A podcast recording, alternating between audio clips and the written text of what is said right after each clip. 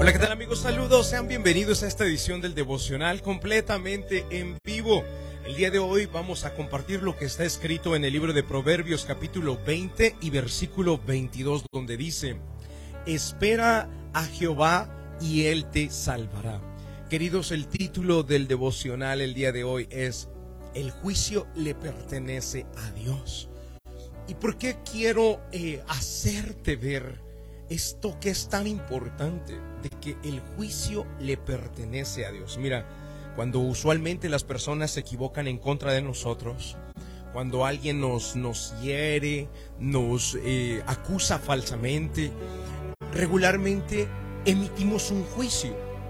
Somos nosotros los que queremos decidir si la persona actuó correcta o incorrectamente. Así que nos convertimos en jueces. O yo soy el juez, yo determino si está correcto o está incorrecto.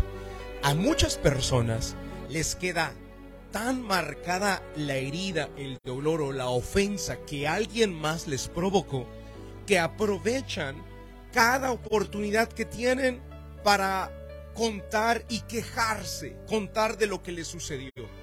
Cualquier persona que les preste el oído será solamente para mostrarles su queja o decirles, es que a mí me sucedió esto, es que tal persona me hizo esto. Y continuamente cuando tienen otra oportunidad, vuelven y cuentan. Queridos, tenemos que aprender lo que dice la palabra de Dios en el libro de Proverbios, capítulo 20, versículo 22.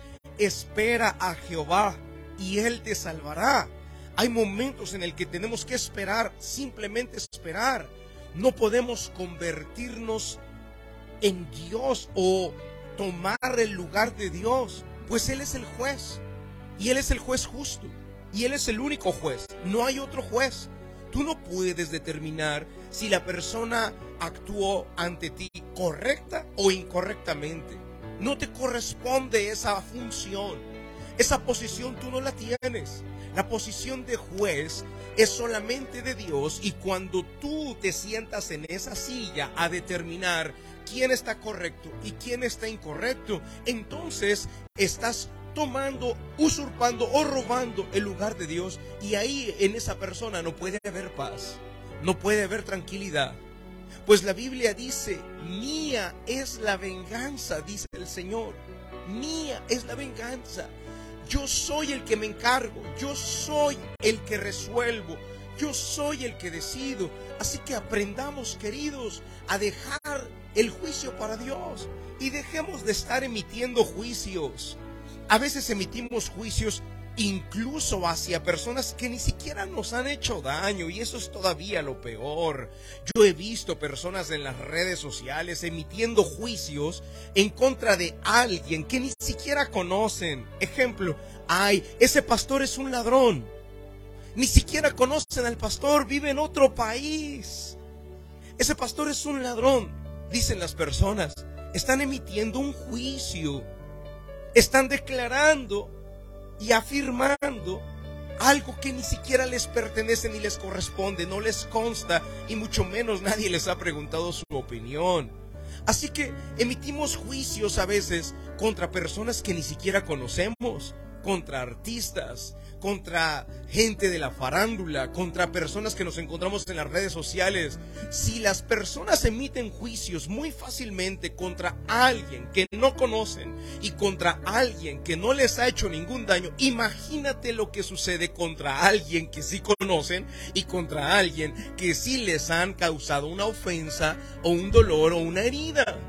Entonces las personas usualmente toman la posición de Dios, se sientan en la silla del trono de Dios, de jueces y determinan, se equivocó, lo hizo mal, no debía de ser así.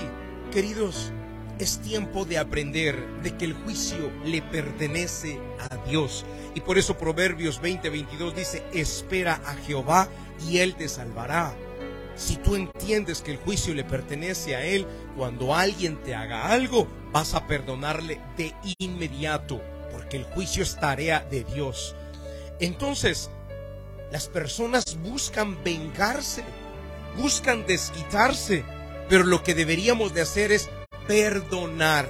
es lo que la Biblia nos enseña. Perdonar a alguien eh, no quiere decir que le estás dando la razón a la persona que te ofendió.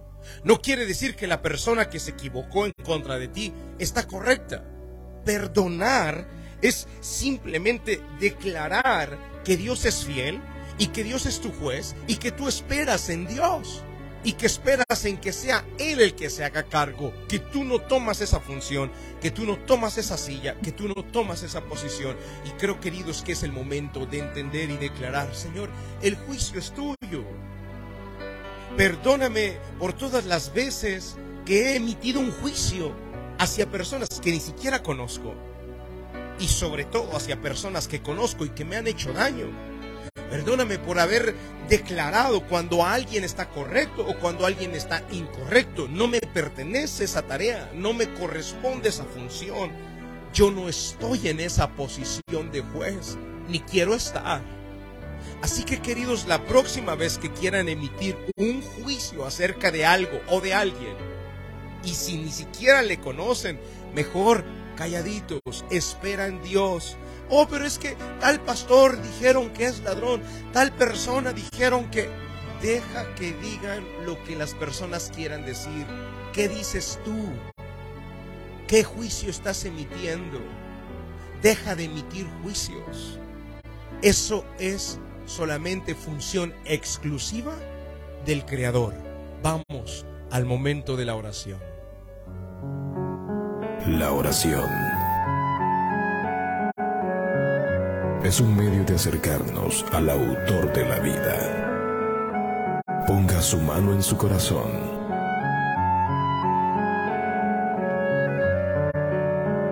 Es momento de hacer oración. Vamos a hablar con Dios.